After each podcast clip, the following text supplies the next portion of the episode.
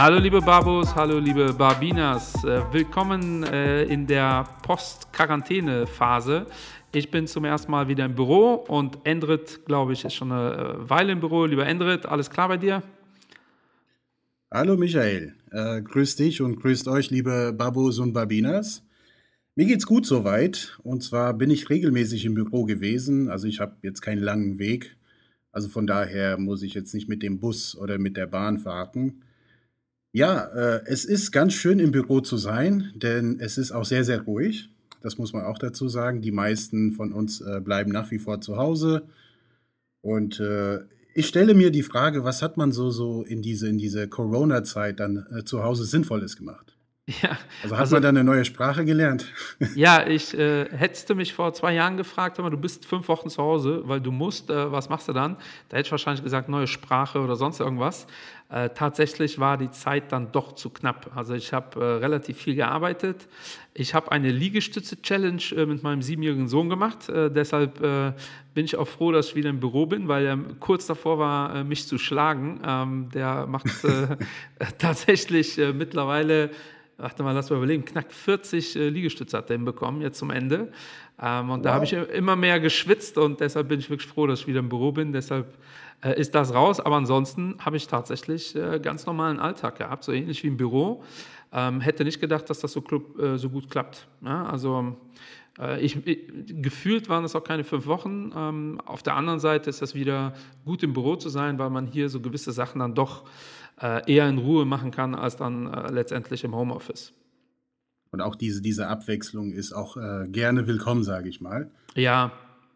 Denn innerhalb der eigenen vier Wänden, also wochenlang, das macht einem auch, äh, oder das treibt einem in den Wahnsinn, würde ich einfach mal so behaupten. Zumindest war es bei mir der Fall.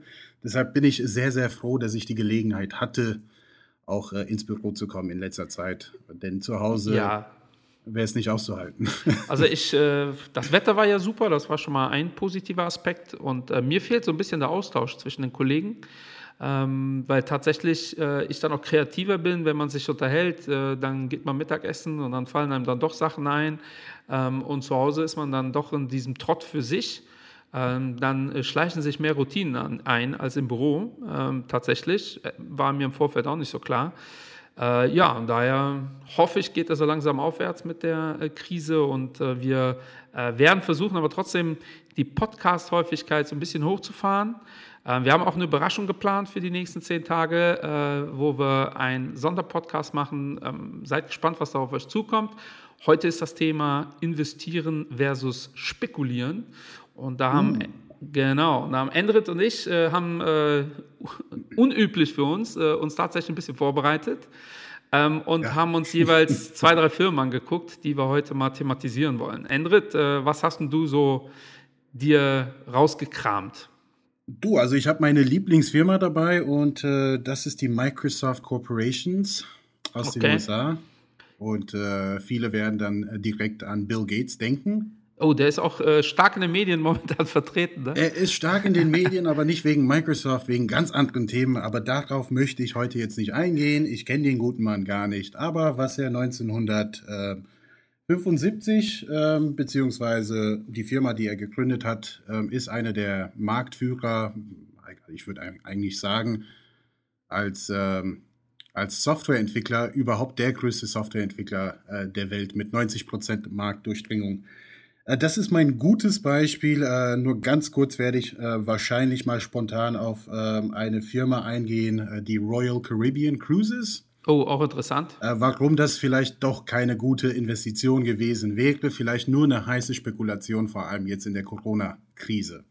Das sind so, so die zwei Beispiele. Aber Michael, du hast auch zwei Beispiele mitgebracht. Welche sind diese? Ja, ich äh, werde, äh, oder ich habe mir rausgesucht Danone und äh, Ping An. Ähm, Danone, glaube ich, kennen die meisten, so zumindest grob.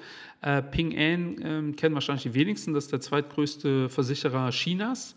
Ähm, und tatsächlich mhm. haben beide äh, Firmen mehr gemeinsam, als man so glaubt äh, im ersten Moment. Und ähm, so als Spekulationsbeispiel, ähm, ich habe tatsächlich vor 20 Minuten über Instagram hat ein Follower von uns oder ein Community-Mitglied, wie man im Neudeutsch sagt, mich angeschrieben, was ich von der Aktie von Shop Apotheke halte. Und mhm. ähm, das ist ein äh, sehr schönes Beispiel. Wir beide oder unsere Firmen, glaube ich, würden beide äh, nicht in diese Firma investieren, weil äh, die Aktie ist zwar um 100 Prozent gestiegen jetzt in den letzten Wochen. Äh, Corona-Krise kommt denen natürlich entgegen. Die Leute wollen ihre äh, Medikamente lieber online bestellen. Ähm, E-Rezept äh, ist auf dem Weg. Ähm, aber etwas, ich glaube, ihr nennt das äh, Burggraben. Ne? Für euch ist der Burggraben total wichtig. Also, ja, genau, die wirtschaftliche, äh, genau, die Wettbewerbsvorteile. Genau, und wir sagen ganz klar, äh, Preissetzungsmacht ne? ist letztendlich ein anderes Wort für dieselbe Geschichte. Ähm, und das ist das Problem, was wir beide wahrscheinlich mit dieser Firma langfristig haben werden. Äh, nicht falsch verstehen, wenn ihr die Firma cool findet und in sowas investieren wollt, ähm, dann gelten die Regeln wie immer, äh, diversifiziert und wenn ihr eine kleine Summe da rein investiert langfristig. Ähm, wir werden das wahrscheinlich nicht tun, weil es zu spekulativ ist. Die haben halt noch nie Geld verdient. Und die große Frage ist tatsächlich, wenn das wirklich ins Rollen kommt, dieses Business, und äh, der Herr Bezos von Amazon sagt, oh, da möchte ich aber mitspielen. Da fallen mir aktuell äh, nicht wirklich Gründe ein, wie die sich gegen diese Konkurrenz zur Wehr setzen wollen. Ne? Und äh, ja. im Pharmabereich reden wir wirklich von, äh, da gibt es noch andere Player, die wirklich Cash haben. Ähm, und das ist halt genau das Thema. Also auch wenn das funktioniert und die die Nummer eins sind, warum sollten wir bei Shop Apotheke bestellen und nicht bei Amazon ja, äh, zum Beispiel ja, oder tausend andere. Und das ist das, womit wir wahrscheinlich ein Problem haben werden. Also mit wir meine ich sowohl Claton als auch Shareholder Value. Ähm, wir sehen da langfristig nicht, noch nicht, ne? vielleicht kann sich das noch ändern, aber momentan sehen wir da langfristig nicht diesen Wettbewerbsvorteil. Ja, und das ist der Grund, warum es für uns eher Spekulation ist als Investition. Oder wenn man jetzt mal ganz konkret auf eine Zahl eingehen darf, also was die fundamentale Analyse betrifft, dann ist die Shop-Apotheke, meine ich jetzt mit dem Kursumsatzverhältnis, also im negativen, äh, nee, Quatsch, also im Kursgewinnverhältnis im negativen Bereich, ne? Richtig, ja. Und das dürfte dann wahrscheinlich damit zusammenhängen, dass es eine relativ junge Firma ist, also die machen mehr Umsatz als Gewinn, dass der Aufwand auch relativ groß ist für das, was sie dann machen. Aber warum der Aktienkurs steigt, das dürfte dann eine reine Spekulation sein. Ja, also tatsächlich, tatsächlich ist das auch okay für junge Firmen, keinen Gewinn zu machen.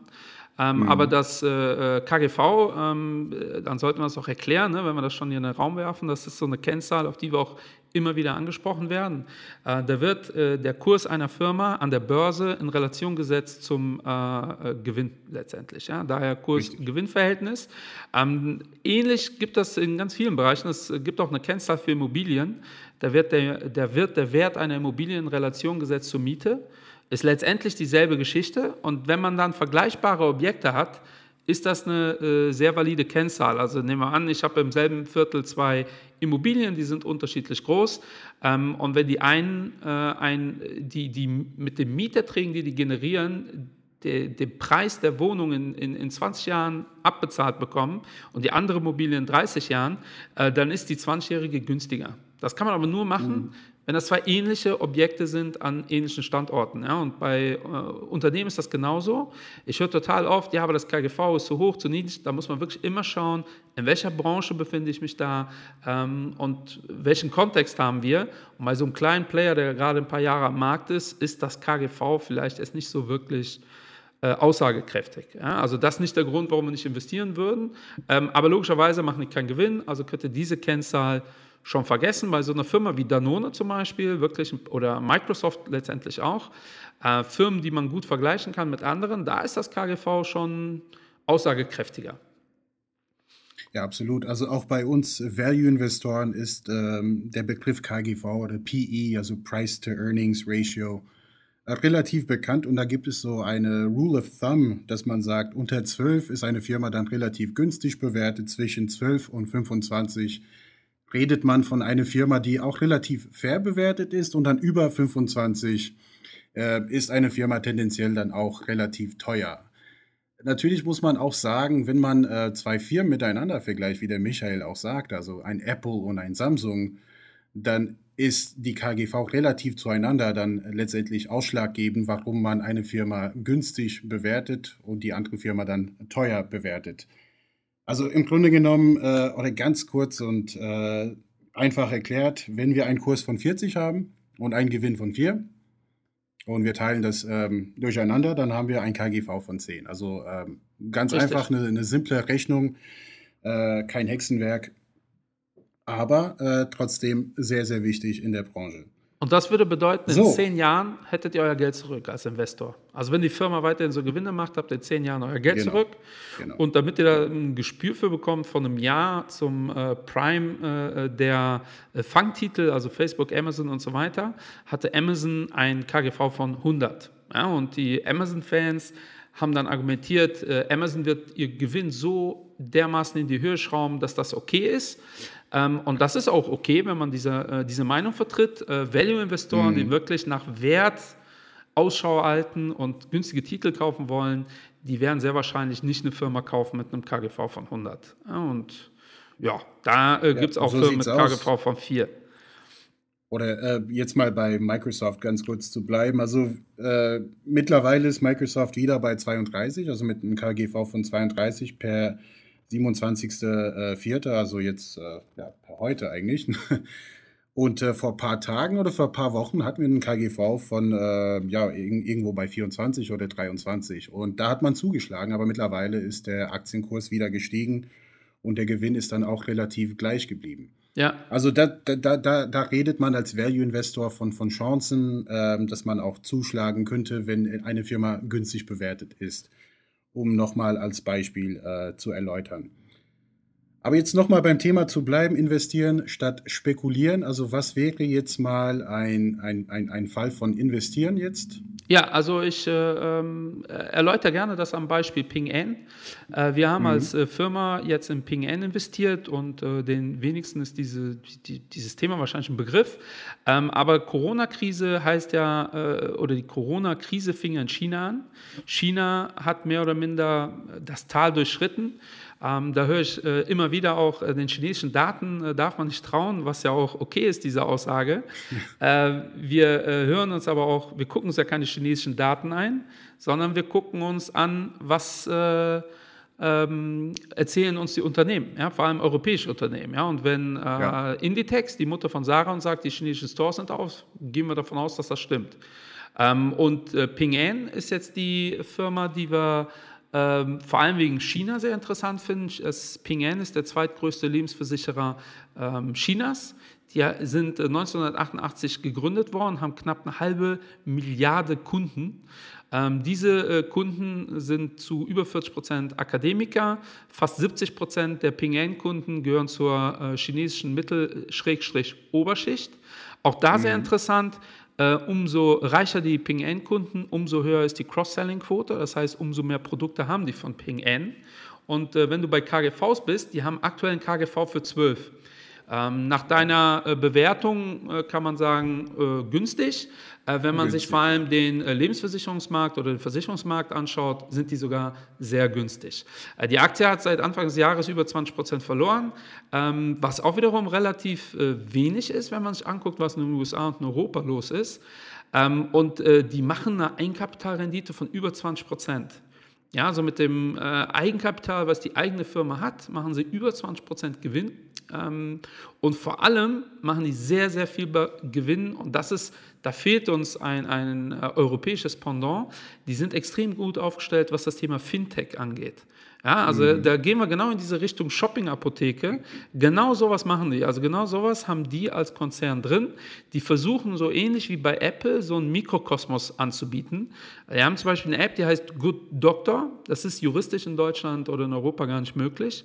Äh, aber diese App verbindet äh, euch mit äh, Ärzten. Ja, also das heißt, wenn man nicht zum Arzt gehen will, zieht man sich diese App und dann wird man dann mit irgendeinem Arzt verbunden per Video. Ähm, und der sagt uns dann, äh, ja, musst nicht zum Arzt, du hast dies und das oder wie auch immer, äh, verschreibt dir irgendwas. Ähm, und die sind da wirklich extrem gut aufgestellt, was das Thema Fintech angeht. Da haben sie eine Eigenkapitalrendite von über 40 Prozent. Und das gibt's halt. Sehr hervorragend ist es. Ja, und da gibt es äh, äh in Europa einfach keine vergleichbare Firma. Ja? Äh, mhm. Solva-Quote, ja, das ist auch so ein Begriff aus der Versicherungsbranche. Ähm, wenn wir uns anschauen, äh, es gibt äh, gewisse Quoten, die erfüllt werden müssen. Wie viel Geld muss eine Versicherung zur Verfügung haben? Also für jeden Euro, den ich irgendwie auszahlen muss, wie viel Euro habe ich auf dem Bankschließfach äh, von mir aus? Und die haben eine Säuberquote von 234 Prozent. Ja, also auch da richtig hervorragend. Und im Vergleich zu den europäischen und deutschen ähm, Versicherungen äh, haben die eine extrem hohe Aktienquote, ja, weil auch, die sind auch Lebensversicherer, also bekommen sie Geld. Ähm, und was machen sie mit diesem Geld? Da sind sie aktuell zu 24 Prozent in Aktien investiert. Ja, und das da holen die wirklich eine extrem gute Rendite raus, also wirklich viel, viel besser aufgestellt als jede deutsche Versicherung, die äh, mir so gerade einfällt. Haben seit 2008 äh, mit ihren Investments extrem performt. Ähm, und das sind genau die Firmen, die wir suchen. Also es geht ja nicht nur um die Zahlen. Es gibt äh, genug Firmen, die pleite gegangen sind mit super KGVs.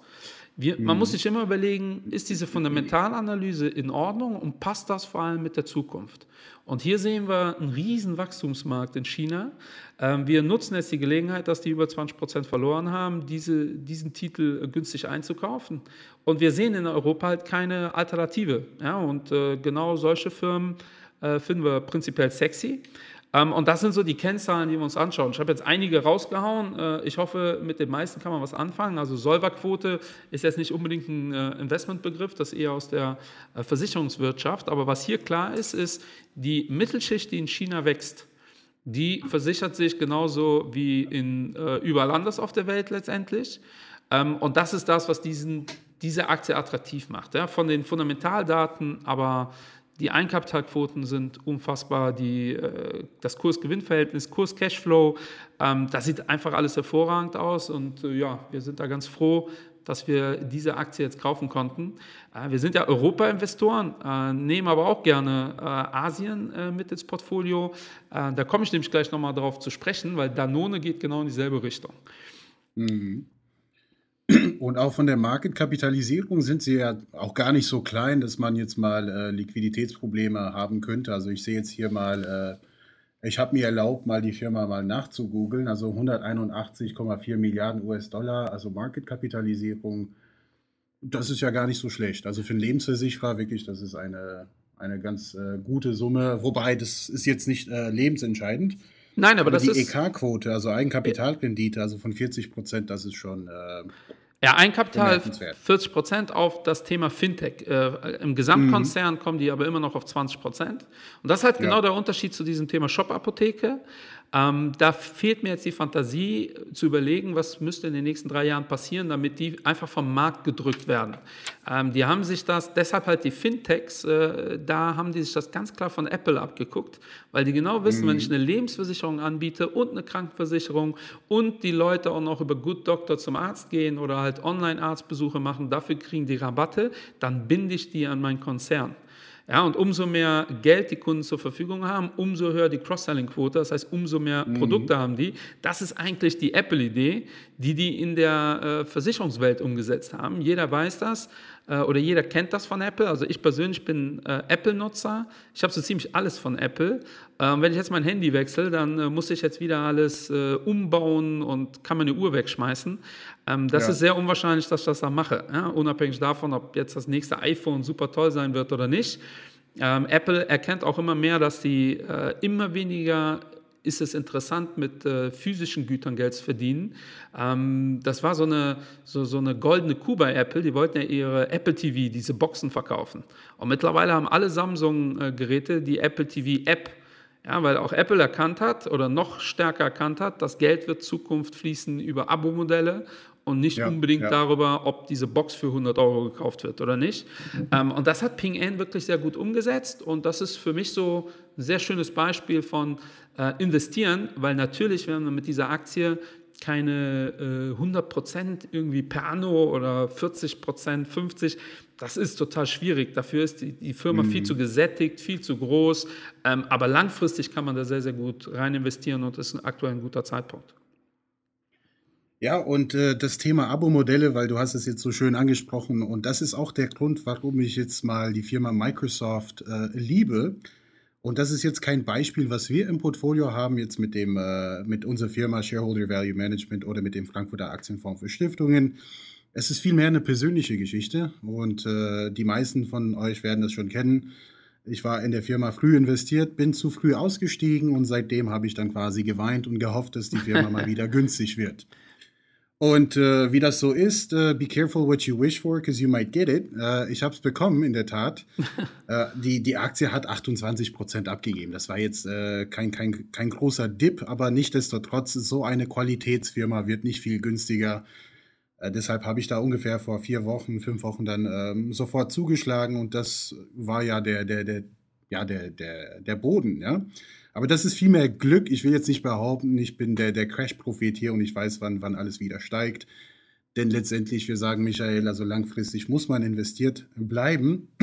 Aber jetzt mal auf den Punkt zu kommen, warum Microsoft für mich jetzt eine Investition ist und keine Spekulation.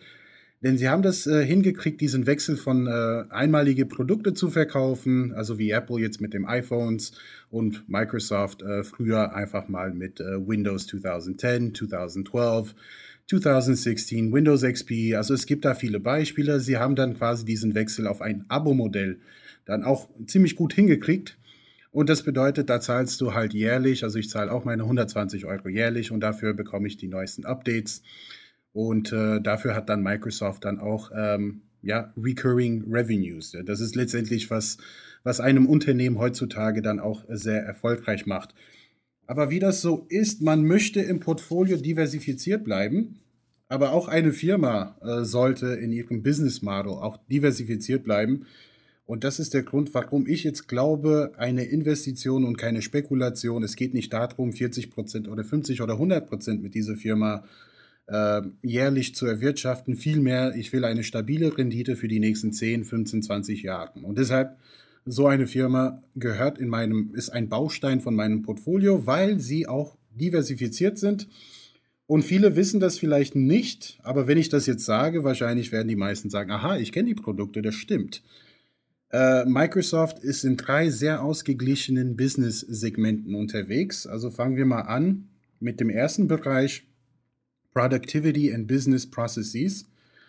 Und die machen 33 Prozent des Umsatzes aus von Microsoft. Und was bedeutet das? Das sind die ganzen Produkte wie Microsoft Office, Skype, ja, gehört auch zu Microsoft oder mittlerweile äh, Microsoft Teams und äh, LinkedIn.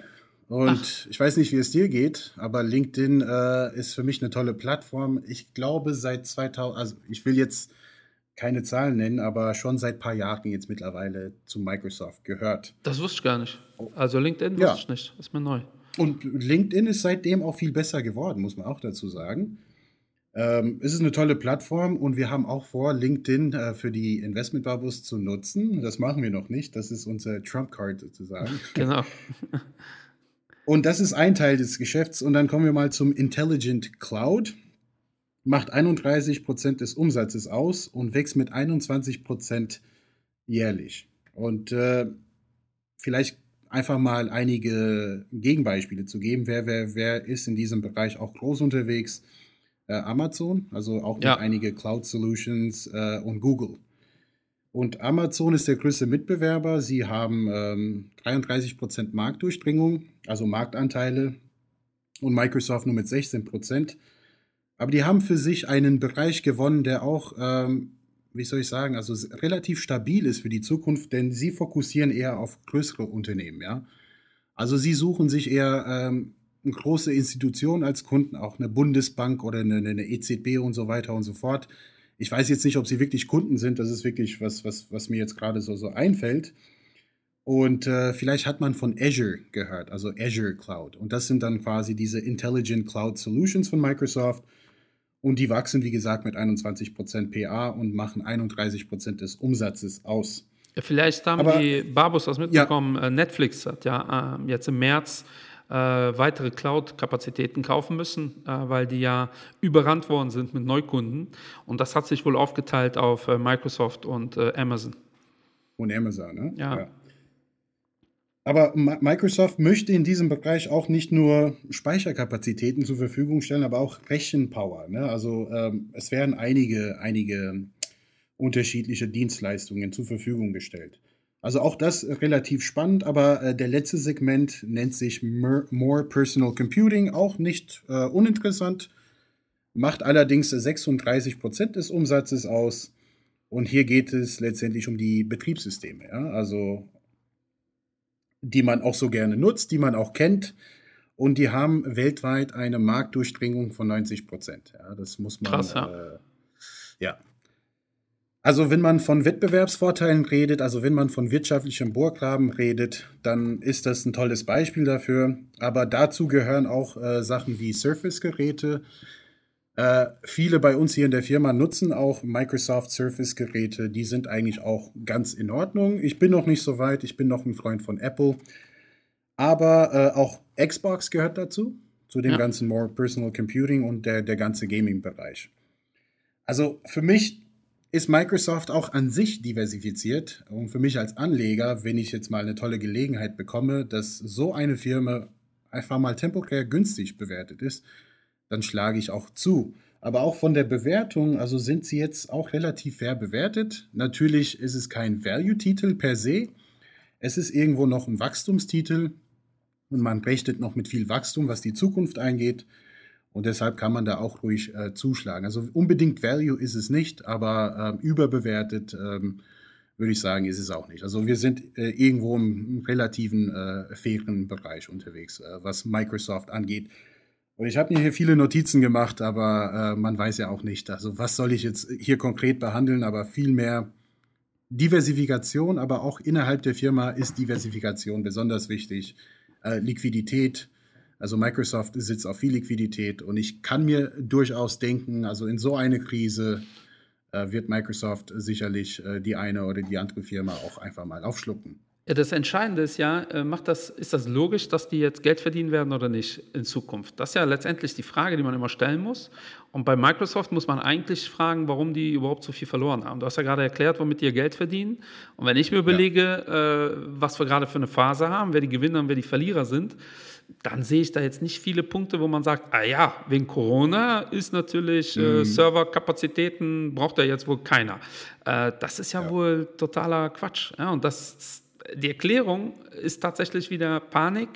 Äh, äh, passive Gelder, drehen wir uns wieder ja, im Kreis, ja, ja. Ähm, weil eigentlich äh, ist das gar nicht gerechtfertigt, dass die, also vor Ende 2018, da sind die amerikanischen Technologietitel eingebrochen. So, da macht das Sinn, dass auch so ein Titel runtergeht.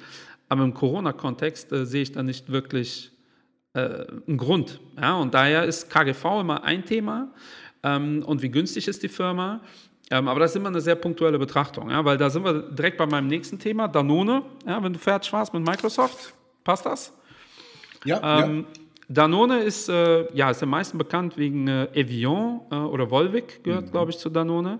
Äh, Danone ist für uns schon mal interessant, weil die 40 äh, Prozent ihres Umsatzes in Asien machen. Ne? Und das ist den meisten nicht klar. Äh, die sind da wirklich ganz groß in China. Und das ist so eine klassische Value-Aktie, wenn man so möchte. Eine Firma, mhm. die ja, die sehr unwahrscheinlich sich verdoppelt, weil die äh, äh, schon sehr alt ist. Äh, Danone war früher ja, so ein Laden für alles. Ne? Die haben Pasta gemacht, die haben Gläser gemacht. Mittlerweile haben die einen neuen CEO jetzt seit sieben Jahren. Der hat die Strategie komplett auf den Kopf gestellt ähm, und macht vor allem etwas, was wir auch sehr interessant finden. Äh, der fährt voll das Thema Nachhaltigkeit hoch. Ich sage immer mal wieder ketzerig, äh, die sind äh, die Anti-Nestles, äh, wenn, man, wenn man so möchte. Äh, äh, wo die Leute immer reagieren, was? Ähm, aber was macht Danone? Danone macht 54 Prozent ihres Geldes mit Milch und Milchprodukten. Ja, deshalb halt auch Asien, extremer Wachstumsmarkt. Ähm, und da kenne ich auch die Einwände, die Asiaten und Chinesen sind alle laktoseintolerant.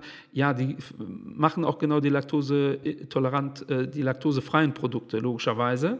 Äh, dann machen die 28 Prozent ihrer Gelder mit Specialized Nutrition, das ist alles für Allergiker und äh, Babypulver und sowas oder Milchpulver und zu 18 Prozent Wasser. Interessant ist, die sind die Nummer eins, was das Thema Milch angeht, weltweit die Nummer eins, was das Thema Specialized Nutrition angeht in Europa und was das Thema Wasser angeht, äh, die Nummer zwei weltweit. Also die sind schon extrem gut positioniert.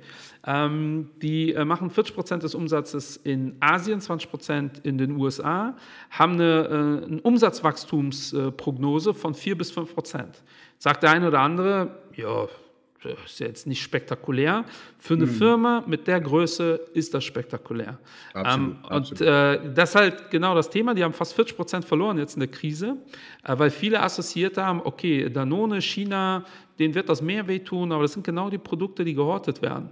Also die haben, also ist ja logisch, ne? Also wir hören nicht auf, Wasser zu trinken oder Milch. Äh, das sind genau die Produkte, die massenhaft gekauft werden. Die haben eine Eigenkapitalrendite von über 60 Prozent und aktuell eine Dividendenrendite von roundabout 3 Prozent. Den ihr KGV äh, liegt aktuell bei über 20, was aber für die Branche relativ günstig ist. Ich habe hier eine Tabelle, wo ich die vergleiche mit Unilever und äh, General Mills und auch mit ähm, Nestlé. Und da sind die, was das Thema Dividende, Einkapitalrendite angeht, überall die Nummer eins. Ähm, sicherlich auch, weil die so stark auf die Nase bekommen haben jetzt in der aktuellen Krise. Ähm, warum sind die, äh, die ja, ethisch äh, vielleicht äh, saubersten Player momentan? Ähm, der neue Vorstand hat äh, sich zum Motto gemacht, die Gesundheit zu den Menschen zu bringen über Nahrung und hat schon sehr früh entschieden, wir wollen 100 Prozent unserer Emissionen ähm, reduzieren, sind jetzt schon bei knapp 50 Prozent ähm, und erwarten, dass die bis 2050 bei Null sind, was die komplette Holding angeht und wollen ein B-Zertifikat. Vielleicht sagt dem einen oder anderen B-Zertifikat nicht so viel, das ist aber so, oder B-Certificate, das ist so ein internationales Zertifikat für Nachhaltigkeit, äh, was tatsächlich noch kein äh, Konglomerat oder kein Konzern bisher hat. Ähm, und Danone hat sich auf die Fahnen geschrieben, das bis 2025 spätestens zu bekommen, als erste äh, internationale äh, Firma, äh, die das hinbekommen. So ein paar Fakten dazu, wie gesagt, 50-prozentige ähm, Frauenquote, ähm, das Thema Trinkwasser bis auf die bekannten Marken versuchen das wirklich regional zu lösen. Also die sind da wirklich äh, vorbildlich. Haben, weil du es gerade erwähnt hast, eine Fremdkapitalquote von aktuell roundabout 55 Prozent. Ähm, auch das ist in dem Bereich äh, extrem äh, mhm. gut. Ähm, warum haben die überhaupt Fremdkapital? Das, diese Firmen sind, werden als so sicher erachtet vom Markt, dass die negative Bonds emittieren. Also wenn diese mhm. Firmen Schulden aufnehmen, bekommen die Geld geschenkt. So, und daher sind die in dem Bereich überall im Normalmaß.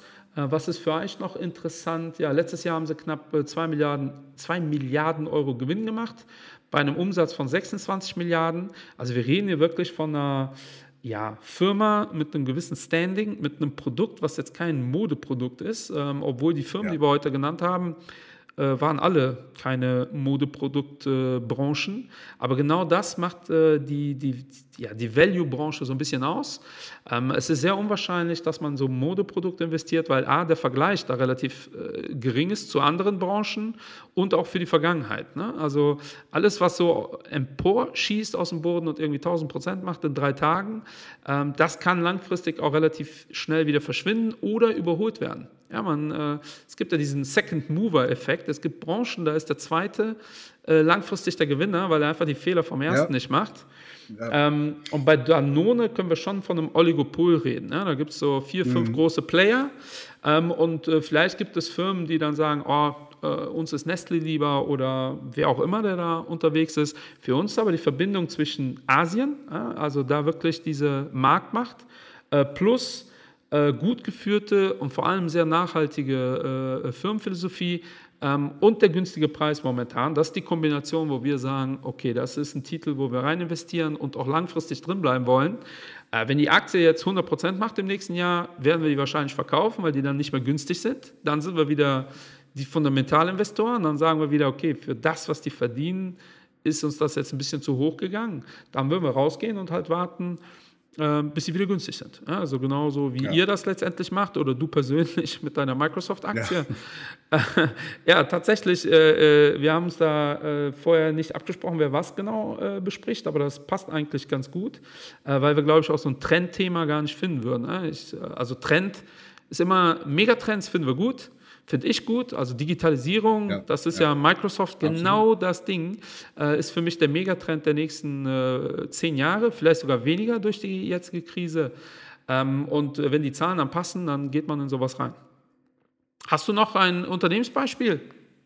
Ja, also ich hätte jetzt mal ganz kurz die Royal Caribbean Cruises erwähnt. Hm, ganz ehrlich, ich bin jetzt nicht super vorbereitet. Also ich will jetzt nicht äh, allzu viel behaupten über diese Firma. Für mich ist es grundsätzlich nur eine Frage. Ähm, wenn ich eine Firma betrachte, gibt es zwei Ebenen. Einmal die fundamentale Analyse und die andere Seite ist dann diese Story. Und ich fange immer mit der Story, also die Geschichte oder die Vision, also wo, wo, wo geht die Reise hin? Und wenn das nicht stimmt, dann brauche ich gar nicht auf die Zahlen zu gucken. Das stimmt. Denn das ist für mich dann quasi nur eine Spekulation. Und äh, ich habe einfach mal hier den Aktienkurs aufgemacht von äh, Royal Caribbean. Es ist ein Kreuzfahrtunternehmen ähm, aus den USA, oder? Ja, nee, Quatsch. Ja. Ähm, mit Sitz in, ja, in Monrovia steht hier. In Miami, genau. Und äh, ja, für viele Leute, die am 18. März genau wussten, ach, diese Firma wird nicht unbedingt viel günstiger, also sie haben damals zu 18,30 Euro notiert, dann sind sie hoffentlich am 25. März wieder ausgestiegen bei 40. Ne? Sie hat sich mehr als verdoppelt, denn äh, das war nur eine heiße Wette. Aber seitdem äh, ist sie wieder gefallen und es ist mehr oder weniger eine Seitwärtsbewegung. Und das kann durchaus für eine Spekulation super interessant sein. Aber auf, nochmal auf die Geschichte einzugehen oder äh, was wird aus dieser Branche überhaupt, also künftig.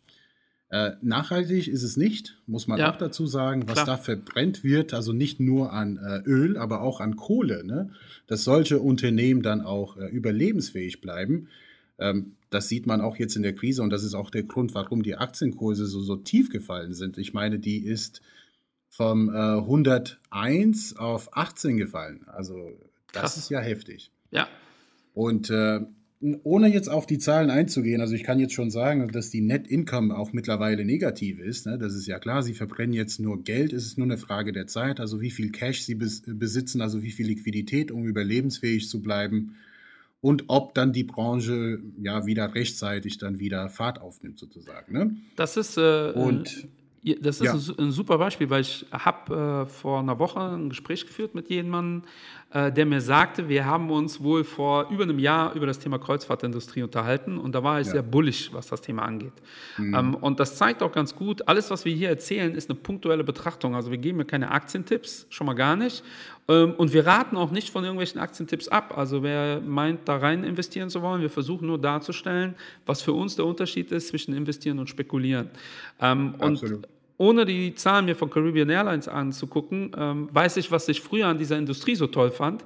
Die hatten halt unfassbar loyale Kunden. Also das waren Kunden, die, sind, die haben so eine Kreuzfahrt gemacht und haben für in zwei Jahren die nächste Kreuzfahrt gebucht.